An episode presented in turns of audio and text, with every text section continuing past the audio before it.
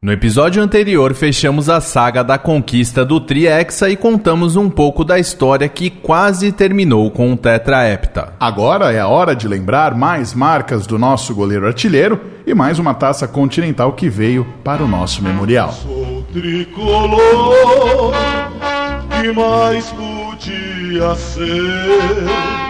Meu time vai vencer vencer aonde for. Meu tricolor já foi do Canindé, é o meu time da fé. São Paulo é o meu amor. 90 anos em três cores. A história do São Paulo contada em podcast. Episódio 43. 100 gols, mil jogos e a 12 Taça Internacional. Muito bem, estamos começando a 43 edição do 90 anos em três cores, a história do São Paulo contada em podcast.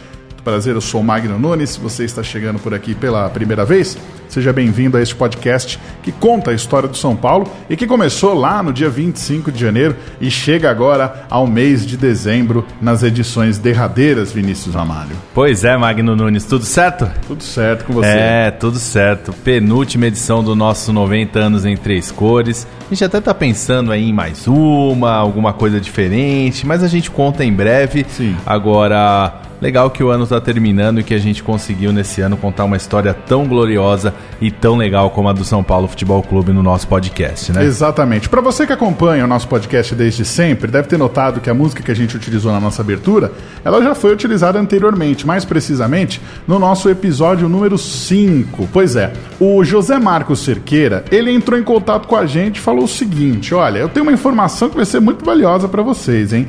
A música que vocês utilizaram naquele episódio número 5 é de autoria do meu pai. Pois é, o senhor Nelson de Figueiredo Cerqueira, ele que já é falecido, foi desembargador aí do TJ de São Paulo e era um torcedor fanático do tricolor. A voz que canta essa canção é do cantor Marcos Belmonte e ele compôs essa música após a conquista do nosso Mundial, lá nos anos 90, Vinícius Amari. Que legal, né? Então a gente agradece muito ao José por nos ajudar a completar a informação dessa canção e com certeza o Michael Serra, que adora ter todos os dados relacionados à nossa história, ficou contente com essa ajuda. Olha aí o 90 anos em três é. cores enriquecendo nosso acervo histórico, hein, Magno? Exatamente, muito legal. Obrigado aí ao José. José, inclusive, disse que vai mandar pra gente um vinilzinho pra gente deixar lá no acervo histórico. Muito obrigado aí a ele que nos ajudou a completar um pouquinho mais da nossa história. Seguinte, se você quiser acompanhar todos os nossos episódios, já sabe, né? Já tá careca de saber que eles ficam disponíveis no nosso Spotify e também no aplicativo oficial do São Paulo Futebol Clube. Então é muito fácil você encontrar. Claro que também está tudo disponível no site oficial do São Paulo. Ou seja, se a história que você quer, meu amigo, está disponível em várias plataformas para você poder acompanhar. Boa, Magno. Então vamos começar, como sempre, com o nosso quadro nas ondas do rádio, aquele quadro que tem sempre um gol, um momento importante da nossa história. Qual será que é o registro de hoje, hein, Magno? Ah, hoje acho que tá fácil demais, não tem nem o que. Mas o, pelo menos o narrador é diferente, hein? Ah, isso é verdade, é verdade. Vamos ouvir o trechinho inicial de hoje. Nas ondas do rádio.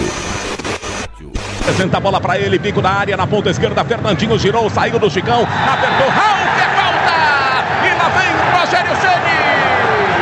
Ele pode marcar o centésimo gol, ele tenta o centésimo gol. Júlio César no canto esquerdo, pro gol à esquerda no seu rádio, 5 da barreira. Rogério Ceni pela meia esquerda, autorizado, partiu pé direito, bateu. Nas ondas do rádio.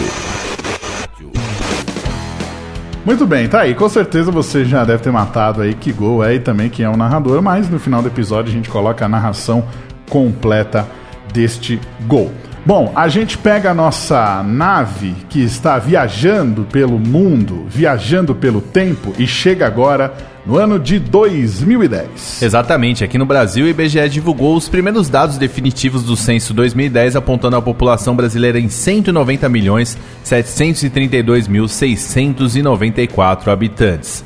Também naquele ano eram lançadas as novas cédulas de 50 e de 100 reais e Dilma Rousseff foi eleita a primeira mulher presidente no Brasil com 56% dos votos. Pelo mundo, 33 mineiros ficaram presos numa mina no Chile no começo do mês de agosto. O resgate só aconteceu em outubro e todos eles foram salvos numa operação que se estendeu por quase 22 horas, depois de terem passado 69 dias presos a cerca de 700 metros de profundidade após um acidente que acabou os isolando no subterrâneo da mina San José, ali pertinho da cidade de Copiapó, no norte do Chile. 2010 também marcou porque foi o ano onde anunciaram o primeiro transplante facial total no mundo. Na TV, Caceta e Planeta Urgente foi exibido pela última vez na Rede Globo e a série The Walking Dead estreava na Fox. Nas telonas, o sucesso foi Toy Story 3, aquele filme bem legal de animação, de aventura, comédia, que tem a direção do Lee Unkrich e roteirizado pelo Michael Arndt. Foi o primeiro filme aí com áudio Dolby Surround Sound 7.1. Isso acabou sendo revolucionário e arrecadou mais de um bilhão de dólares de bilheteria no mundo, tornando-se o filme com maior arrecadação daquele ano de 2010, tanto na América do Norte quanto nos outros países, sendo o primeiro longa desse gênero a arrecadar mais de um bilhão de dólares em vendas de ingressos. Nas rádios era o pagode de um grupo formado em São Bernardo do Campo que fazia sucesso. Tá vendo que brilha lá no céu? Se você me pedir, eu vou buscar só pra te dar. Se bem que o brilho dela nem se compara ao seu. Deixa eu te dar um beijo, vou mostrar o tempo que perdeu. Que coisa louca, já sabia. Enquanto eu me arrumava, algo me dizia. Tá vendo aquela lua faz parte do 16º álbum do Exalta Samba em comemoração aos 25 anos do grupo, gravado ao vivo no dia 5 de junho de 2010 em São Paulo, e nessa gravação compareceram cerca de 35 mil pessoas. A música chegou ao número 1 da tabela musical do Brasil Hot 100 Airplay em setembro daquele ano. Que essa é uma das músicas assim que todo mundo que gosta de Exalta Samba, claro, vai lembrar. E você, você gosta, Vinícius Amaro? Você acha que é uma música gostosa, assim, de se ouvir? Ah, Magno, é uma música que fez muito sucesso, então muita gente gosta, né? Não tem como contestar. Muito bem, tá certo então. Bom, vamos falar de futebol, chegando naquele ano de 2010, onde nós jogaríamos a sétima Libertadores consecutiva, e a expectativa era enorme. Antes da gente falar do time profissional, a gente precisa lembrar a terceira conquista da Copa São Paulo de Futebol Júniors. E olha, foi bem dramática, viu? Foi na raça. O tricolorzinho bateu o Santos nos pênaltis no estádio do Pacaembu. É, o centroavante Ronielli e o meia Marcelinho, que depois viraria Lucas, foram os principais destaques da equipe São Paulina. O Ronielli, né, levou perigo à meta santista durante toda a partida e salvou o tricolor no final aos 39 minutos com um golaço e levou a partida aos pênaltis. Aliás, Vamos ouvir esse gol porque foi um belíssimo gol do garoto São Paulino e a gente chama o J. Júnior. Estavam rodeados por quatro jogadores do São Paulo. Jefferson! Cortou Renato. Volta a bola para o Jefferson. Subiu, tirou a defesa com Rafael Caldeira. Chute pro gol!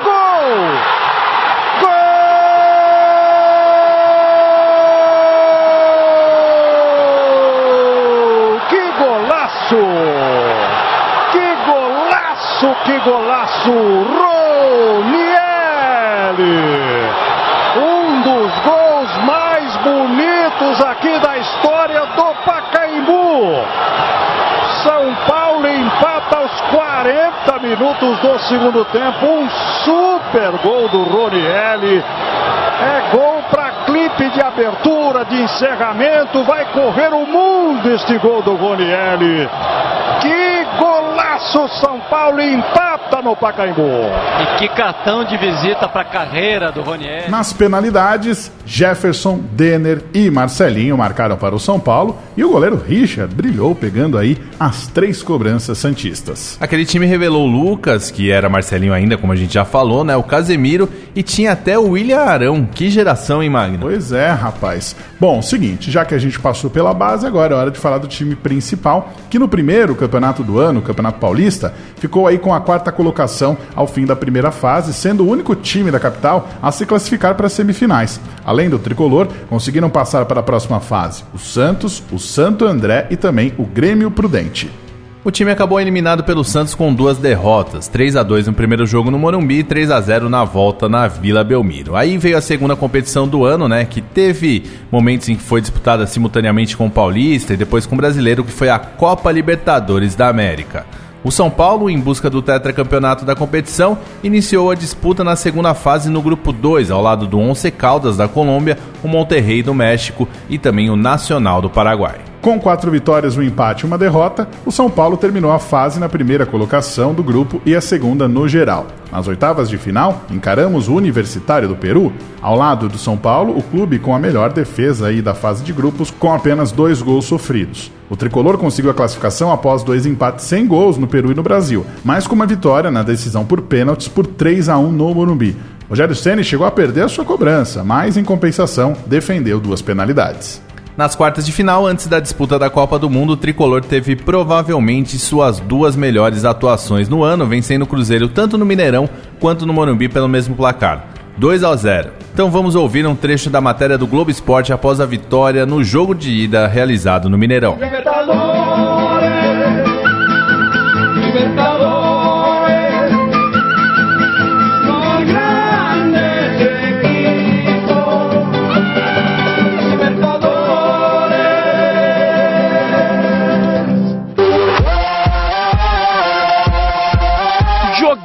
Aliás, um dos melhores jogos do São Paulo nessa temporada. 48 mil pessoas no Mineirão. E o medo do São Paulo de completar a terceira partida na Libertadores sem marcar? Ah, e de viver 2009 tudo de novo, quando foi desclassificado pelo Cruzeiro, na mesma competição. Bom, foi ao contrário. Muito por causa de um cara. Fernandão, o nome do jogo. Mas dele a gente fala daqui a pouco. Do lado do Cruzeiro, Kleber deu trabalho. Henrique Thiago Ribeiro também. Do lado do São Paulo, Rogério Ceni importante. O profeta Hernanes numa noite inspirada. E ótima estreia de Fernandão. No fim do primeiro tempo, conseguiu fazer o que Ricardo Gomes vinha pedindo desde o começo. Tocou de lado, de Fernandão para Malos. Para Dagoberto, pro gol. Agora uma reflexão. Algumas semanas atrás, ele profetizou. Eu vou surpreender. Essa é a minha frase esse ano. Eu vou surpreender. Guarde essa frase, essa dividida que todo mundo poderia dar como bola perdida. O Hernanes acreditou. Fernandão também. E o gol saiu. Passe de calcanhar. Gol do profeta.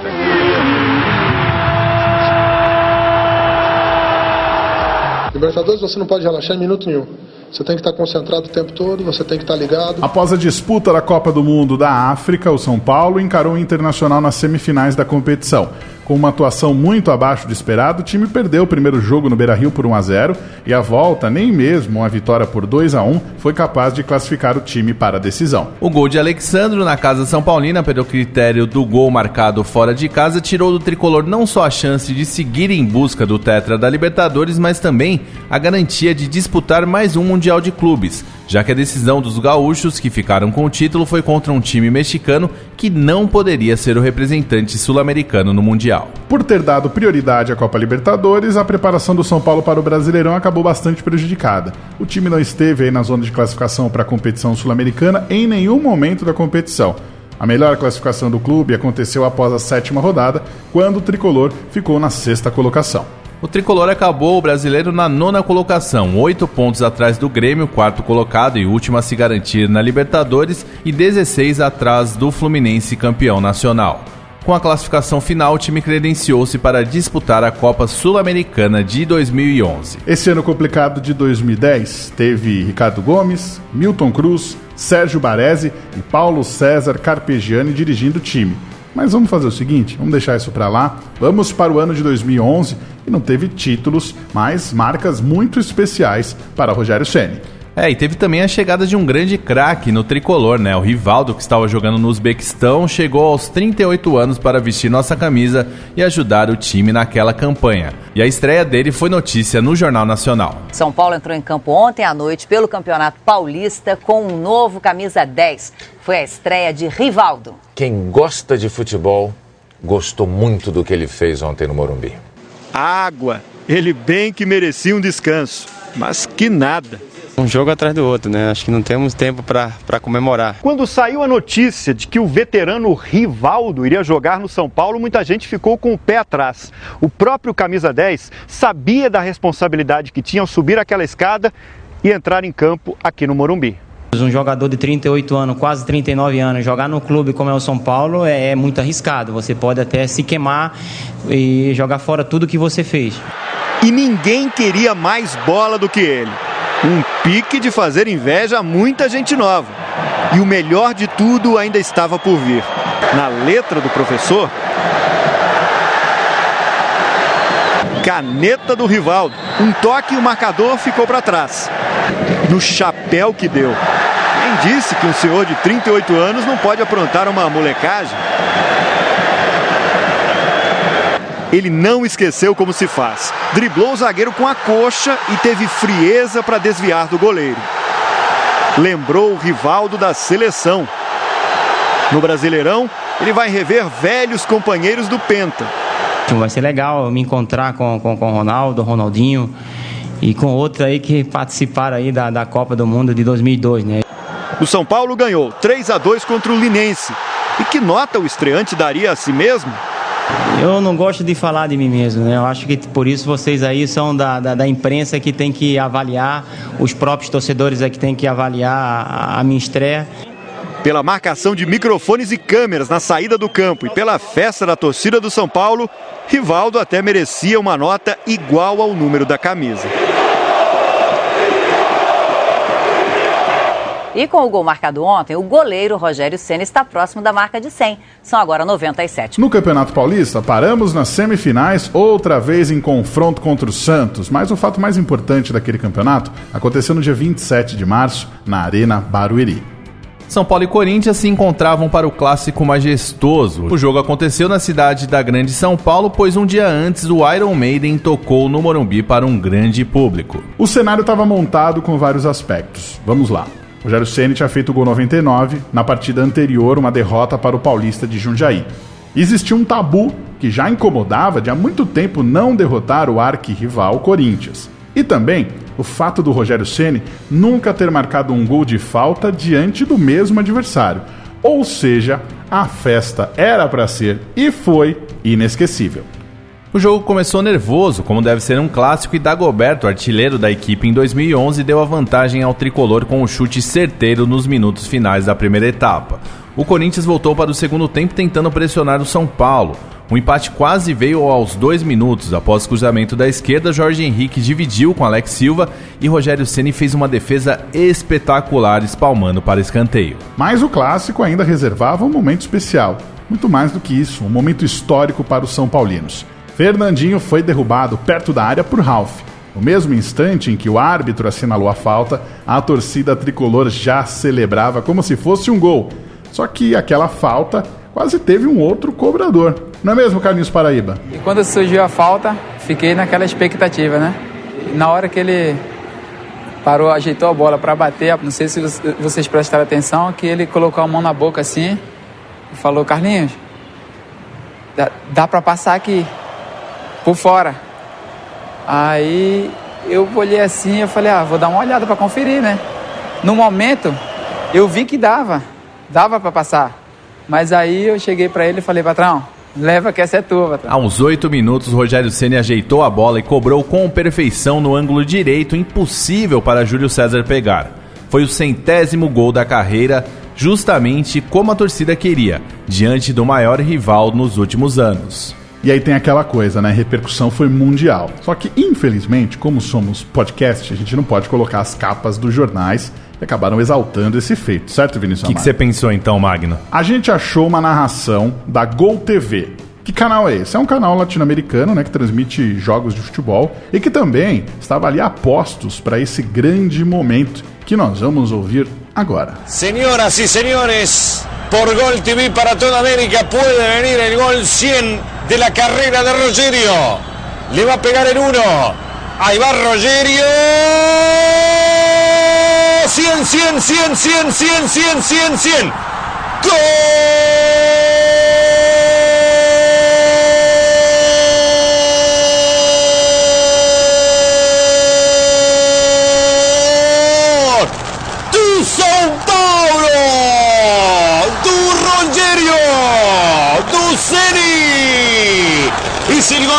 Número 100, señores. En la historia de este maravilloso arquero del San Pablo. Sao Paulo 2. Corinthians 0. 100, 100, 100, 100, 100 de Rogério. Na comemoração, Ceni tirou o uniforme e correu até a linha de fundo. Todos os jogadores acompanharam e abraçaram o capitão. Enquanto isso, uma bateria de fogos foi disparada por quase 10 minutos. No placar eletrônico, mais homenagens ao maior goleiro artilheiro da história do futebol mundial. A Arena Barueri se transformou numa festa completa para os São Paulinos. O Corinthians até diminuiu a vantagem do tricolor no marcador, só que o domingo, meu amigo, era de Rogério Ceni. A festa tricolor estava apenas começando. Agora a gente vai ouvir o que, que o Rogério falou na roda dos jogadores após fazer um gol tão importante. Eu só quero agradecer vocês, porque vocês são especiais para mim. né? Tem gente que trabalha aqui há muitos anos comigo, gente que trabalha há 20 anos aqui comigo, como tem gente que chegou esse ano, mas acho que era um grupo especial. E para mim é um presente maior do que o gol, mas eu falei antes do jogo, né? Isso aqui era um jogo, né? O que vale é o ambiente que a gente tem, o que vale é a amizade que a gente cria, vale é o vínculo que a gente tem todos os dias. Para mim isso aqui é isso aqui é a história da minha vida. Quando às vezes eu brigo com vocês alguma coisa, é porque isso aqui é a minha vida, não o futebol. O, o clube é a minha vida. Então, assim, é, para mim é um dia muito feliz, mas principalmente não pelo meu gol, mas pela vitória. Por nós ter acabado, eu ganhei, fiquei 14 jogos sem perder desses caras, 4 anos e tanto. E agora 11 jogos, já que nós estávamos, acabou. Agora só não podemos achar que o mundo acabou que encerra hoje. Agora é a hora da gente começar a focar, porque é a Copa do Brasil quarta-feira e nós temos que ganhar de novo. A vida é feita de vitória. Futebol só tem duas coisas: vitória e derrota. O resto é conversa. É, Magno Nunes, após 20 anos, 965 partidas disputadas e 15 títulos conquistados, o camisa 1 ou 01 do mais querido chegou ao seu centésimo gol. E aí o que aconteceu? Nesse dia, o Rogério Ceni, que não fez três gols, mas fez 100 como um goleiro, pediu até música no Fantástico. Olha só que legal. Atenção, é, peraí. E atenção para uma notícia de última hora, hein? Pelo artigo 100 do regulamento do artilheiro musical, goleiro que faz 100 gols na vida também pede música no Fantástico.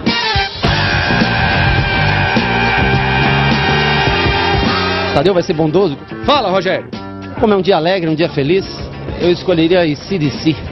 Shook me all night long. Valeu, Tadeu!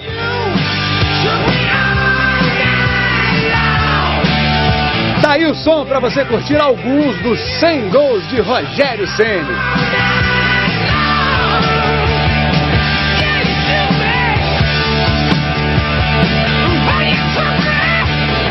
Uma história incrível que começou com este gol em 15 de fevereiro de 97 contra o União São João e no dia 27 de março de 2011 chegou ao número 100.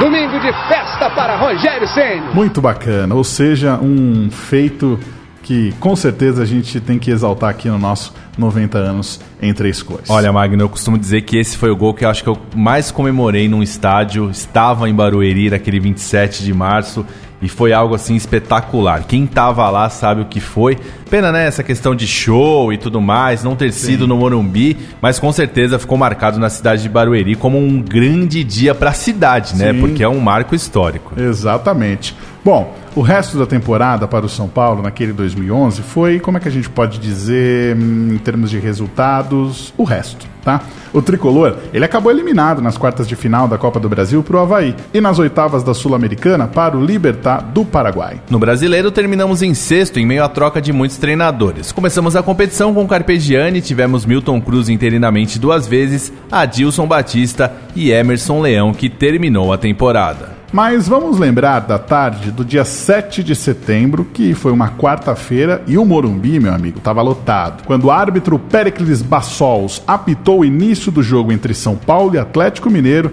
o goleiro Rogério Ceni, naquela ocasião com 38 anos, completou a impressionante marca de mil jogos com a camisa do tricolor. Antes do início da partida, enquanto o telão mostrava imagens da carreira do goleiro artilheiro, tocavam músicas de rock and roll especialmente escolhidas por ele das suas bandas favoritas. Tinha ACDC, tinha Dry Straits, tinha Liner Skinner, Midnight Oil e Meat Loaf. Teve também Scorpions, Whitesnake, Pink Floyd, Counting Crows e Guns N' Roses. Voltou a ter ACDC, viu, Magno, algumas vezes, Metallica, Elvis Presley, U2.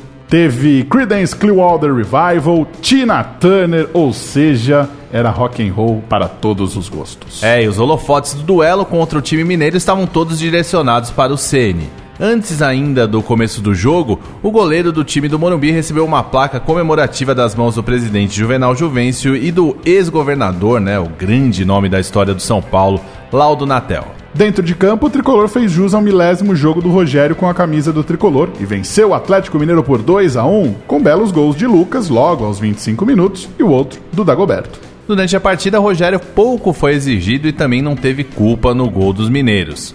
Para completar a festa, o goleiro São Paulino deu uma volta olímpica no Morumbi e, assim como ocorreu durante quase todo o confronto, acabou sendo ovacionado pelos mais de 60 mil torcedores que lotaram o estádio. Vamos ouvir o dono da festa após o jogo. É uma entrevista um pouco longa, né? Pro Regis Rezin, do Esporte Espetacular, mas que vale muito a pena acompanhar. Obrigado de coração! Amo vocês!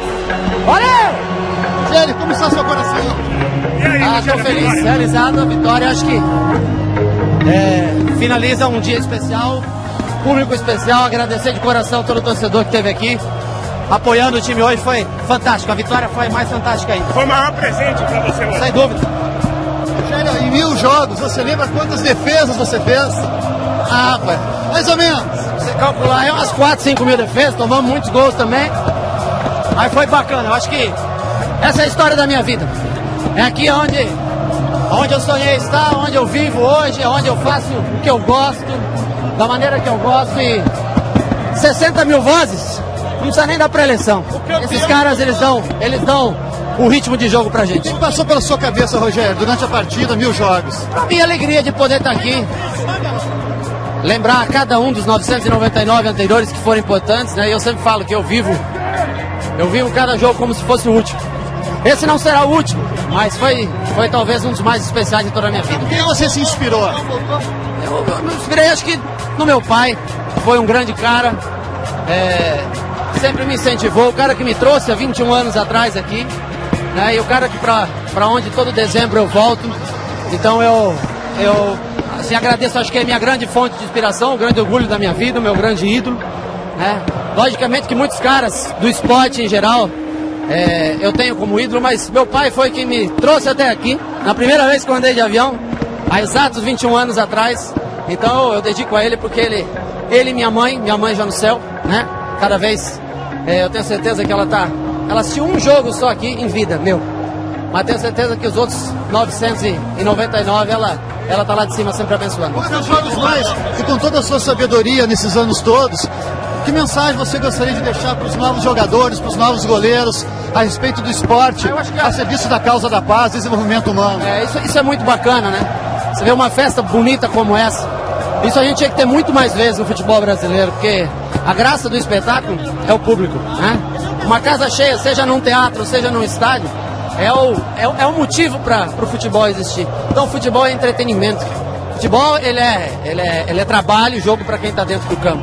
Mas para quem está aqui na arquibancada é entretenimento, as pessoas têm que se divertir. Olha só, Vinícius Amário, já que a gente falou em volta olímpica, a gente vai pro ano seguinte, 2012. Afinal, teve título e festa no Morumbi, tá certo? Tá certo, então vamos lá. O primeiro semestre foi meio desanimador, viu, Magno? A gente caiu outra vez na semi do Paulista, de novo contra o Santos, e ficamos pelo caminho também na semifinal da Copa do Brasil contra um surpreendente Coritiba. Veio então o segundo semestre e aí a gente tem coisa boa pra falar. Logo na estreia da Sul-Americana, o São Paulo atropelou o Bahia lá no estádio Pituaçu por 4 a 0. O Rogério voltou a marcar e chegou ao centésimo quarto gol da sua carreira no seu segundo jogo após ficar mais de seis meses afastado com uma lesão no ombro. Nas oitavas, o São Paulo eliminou os equatorianos do LDU de Loja, no critério do gol qualificado após empatar fora de casa por 1 a 1 e ficar na igualdade sem gols no Morumbi. Nas quartas, o adversário seria a Universidade do Chile, campeã da competição no ano anterior do badalado Jorge Sampaoli. No Chile, o tricolor venceu por 2 a 0 e chegou tranquilo para o confronto de volta no Pacaembu. E foi uma noite primorosa no Municipal, viu? 5 a 0 com gols de Jadson, que fez dois, Lucas, Luiz Fabiano e Rafael Tolói. Aí na semifinal teve mais chileno, Magno? Pois é, rapaz. A Universidade Católica passou pelo nosso caminho. O adversário trazia boas lembranças da final da Libertadores de 93. Na ida, fora de casa, o São Paulo foi muito superior durante praticamente todo o jogo.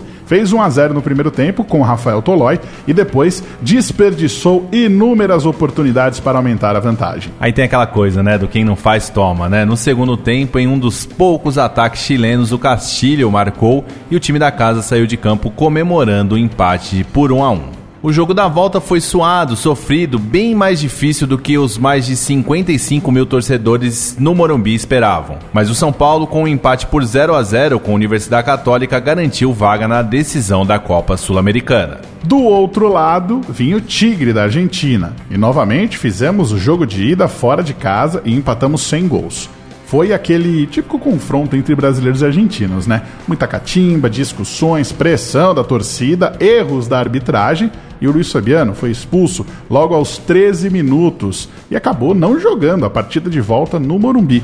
Vamos ouvir o que, que ele falou após aquela partida que aconteceu na Bomboneira. Para descrever, Luiz, a hora que o momento que o juiz expulsou você e seu caminho ali pro vestiário, o que que passa na cabeça quando ele levantou aquele cartão amarelo, vermelho? Ah, passou muitas coisas na minha cabeça, né? Foi a caminhada mais difícil em toda a minha carreira. Acho que toda a minha carreira nunca tive assim um, um sentimento que eu estou tendo hoje. Mas é paciência. Agora tem que aguentar toda a pressão, todas as críticas, todo tudo que vai vai acontecer até o jogo de quarta-feira, assimilar tudo isso e tocar a vida. Não tem o que, que fazer. Eu não matei ninguém, não. Só, só hoje fui expulso e prejudiquei o São Paulo. E nem mesmo a atitude vexatória do Tigres de não voltar para o segundo tempo quando seus atletas arranjaram confusão nos vestiários amenizou o título tricolor. A festa estava armada. Mais de 67 mil apaixonados foram ao Morumbi. A angústia de alguns conflitava com o otimismo das arquibancadas. Afinal, eram quatro anos sem gritar é campeão mas essa espera acabou. Foi uma linda festa digna do tamanho e da história do São Paulo Futebol Clube. Numa noite histórica, o tricolor venceu o Tigre da Argentina por 2 a 0. Gols de Lucas e Oswaldo e ficou com o título inédito da Copa Sul-Americana, o 12º título internacional da nossa história. E sobre essa marca especial, quem tem muito o que falar é o nosso amigo Michael Serra. Fala aí, Michael. Dentro da História, com Michael Serra. Olá, Magno, Vinícius e amigos ouvintes, tudo bem? Nossa, acho que é a primeira vez que eu falo amigos ouvintes. Tudo certo? Então, no dia 12 de 12 de 2012, o São Paulo faturou seu 12 título internacional. Naquela época, pareceu algo até bem cabalístico. O tricolor, ali, já era o clube brasileiro com o maior número de conquistas internacionais, mas ratificou a posição com maestria. No final de 2012, o São Paulo era o sétimo clube em todo o mundo com mais prêmios do tipo. Somente Milan e Boca Juniors com 18 e Independiente da Argentina com 16, Real Madrid e Al Ahly do Egito com 15 e além do Barcelona com 14 possuíam mais glórias em competições dessa categoria. Nas terras sul-americanas, somente Boca Juniors e Independiente figuravam à frente do tricolor. O tempo passou e as coisas não melhoraram muito para o São Paulo. Hoje, o clube é o décimo time do mundo com mais títulos internacionais. Uma posição ainda fantástica. Na América do Sul, o cenário ainda é quase o mesmo, com o Boca Juniors e o Independiente com 18 troféus. E agora, ao lado do tricolor, temos o River Plate, também com 12. Quem disparou na liderança foi o Real Madrid, que saltou para 26 canecos. Então, confira o ranking dos maiores campeões internacionais do mundo. Real Madrid com 26 títulos, Al Ahly do Egito 21, Boca Juniors, Independiente e Milan com 18, Barcelona da Espanha com 17, Liverpool 14, Zamalek do Egito com 13 e o São Paulo com 12. Espero que numa, sei lá, edição do centenário desse podcast tenhamos subido mais alguns degraus. Até a próxima, pessoal. Abraço. Por dentro da história, com Michael Serra. Grande Michael Serra chegando sempre com números espetaculares e mostrando que o São Paulo realmente está num ranking muito legal aí de grandes times que conquistam títulos internacionais, né, Magno? Exatamente. Uma conquista aí para coroar uma geração muito talentosa, comandada aí pelo Lucas, Denilson, Wellington, todos revelados nas categorias de base do clube. Ô Magno, e tem uma narração legal ah. aí do gol do Lucas, o primeiro gol? Conta pra gente aí pois o que, é, que é essa narração. Pois é, uma narração aí de um cara bom, hein? Esse cara é bom. Magno Nunes, eu mesmo. eu tava narrando naquela época na Rádio São Paulo Digital e, pô, foi muito legal esse título, o primeiro título ali que eu consegui narrar, né? Um jogo tenso e a gente vai ouvir a bagunça que a gente fez no meio da torcida naquele jogo. E o time do São Paulo sai em contra-ataque, bola colocada mais à frente, vai pintar, colocou no meio para o William, sobrou, olha lá, chegou na cara do gol, vai pintar no primeiro. Jogada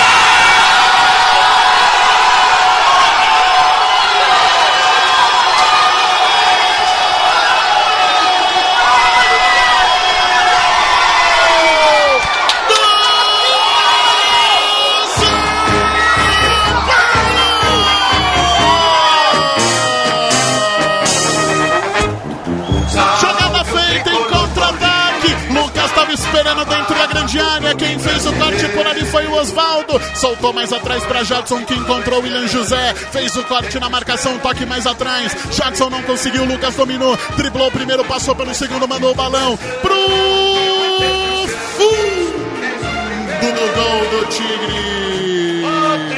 O São Paulo abriu o placar aqui no Morumbi. O torcedor que ouve a Rádio São Paulo Digital foi junto com a torcida. O São Paulo sai na frente na decisão. O São Paulo deixa o Tigre dentro da jaula. A bola foi morrer no fundo do gol do Albil. O São Paulo tem um. O Tigre tem zero. Ah, Magno Nunes, que legal, hein? Que legal resgatar isso. E como você disse, né? Uma bagunça mesmo. Todo mundo ali comemorando como tem que ser, né? Como tem que ser o lado torcedor, sim, né? Sim, sim, exatamente. Muito bem. Os meninos de Cotia foram cuidadosamente apadrinhados aí pelo maior ídolo, o Rogério Ceni, o mito, o espelho, o multicampeão. Não bastassem todos esses ingredientes, a torcida tricolor viu a consolidação de um ídolo, e isso com apenas 20 anos. É, o Lucas fez uma despedida de gala do clube, marcou um gol e deu passe para o Oswaldo fazer o outro ainda no primeiro tempo e realizou o sonho de deixar o São Paulo campeão. Não tem como descrever, não tem como explicar a emoção é, de ganhar um título, de comemorar com essa torcida maravilhosa, um sentimento que eu jamais vou esquecer, uma cena que eu, não, que eu jamais vou esquecer. Só tenho que agradecer a todo mundo, a essa equipe, aos meus amigos, minha família principalmente. E essa torcida maravilhosa, que se não fosse por eles, eu não teria essa, essa vontade, esse amor que eu tenho de vestir essa camisa, entrar em campo e fazer o melhor.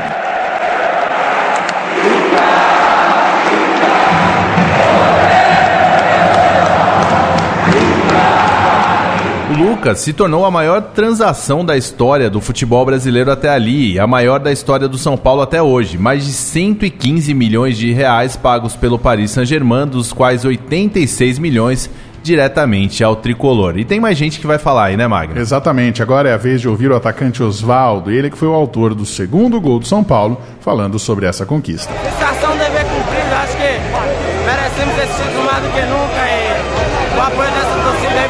fundamental para conquistar o título. Só a agradecer a Deus por tudo. Oswaldo, hein? Tão importante na nossa foi, trajetória. Foi uma campanha muito legal, né, Magno? Por mais que a gente tenha falado aí de uma irregularidade, muitos empates sem gols nessa campanha, eu acho que marca muito o confronto contra a Universidade de Chile, né? Ganhar lá no Chile, que era o time atual campeão da Sim. competição, e depois vir no Pacaembu enfiar 5 a 0 numa noite que Lucas brilhou, o Jadson foi muito bem, o Luiz Fabiano fazendo gol, né?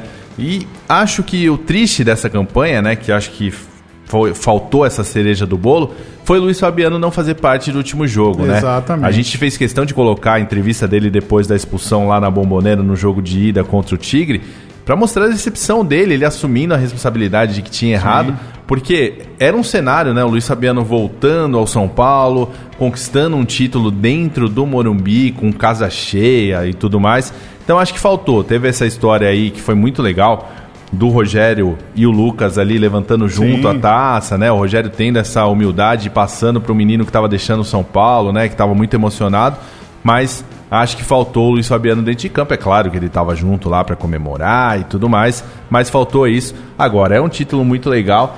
Claro que teve essa situação aí, dessa confusão, dos caras não voltarem, mas estavam tomando um chocolate, viu? Pra você que não viu, procura aí, tem vídeos aí do jogo. Tá um chocolate 2 a 0 e se eles voltassem pro segundo tempo ia ser uns 4 5, né, Magno? Com certeza, o jogo tava, tava bom demais pra nós. Mas muito bem, vamos lá. Comecinho do nosso episódio, um trecho do gol. Agora, a gente coloca o gol completo para você. Nas ondas do rádio. Apresenta a bola para ele, bico na área, na ponta esquerda, Fernandinho girou, saiu do Chicão, apertou,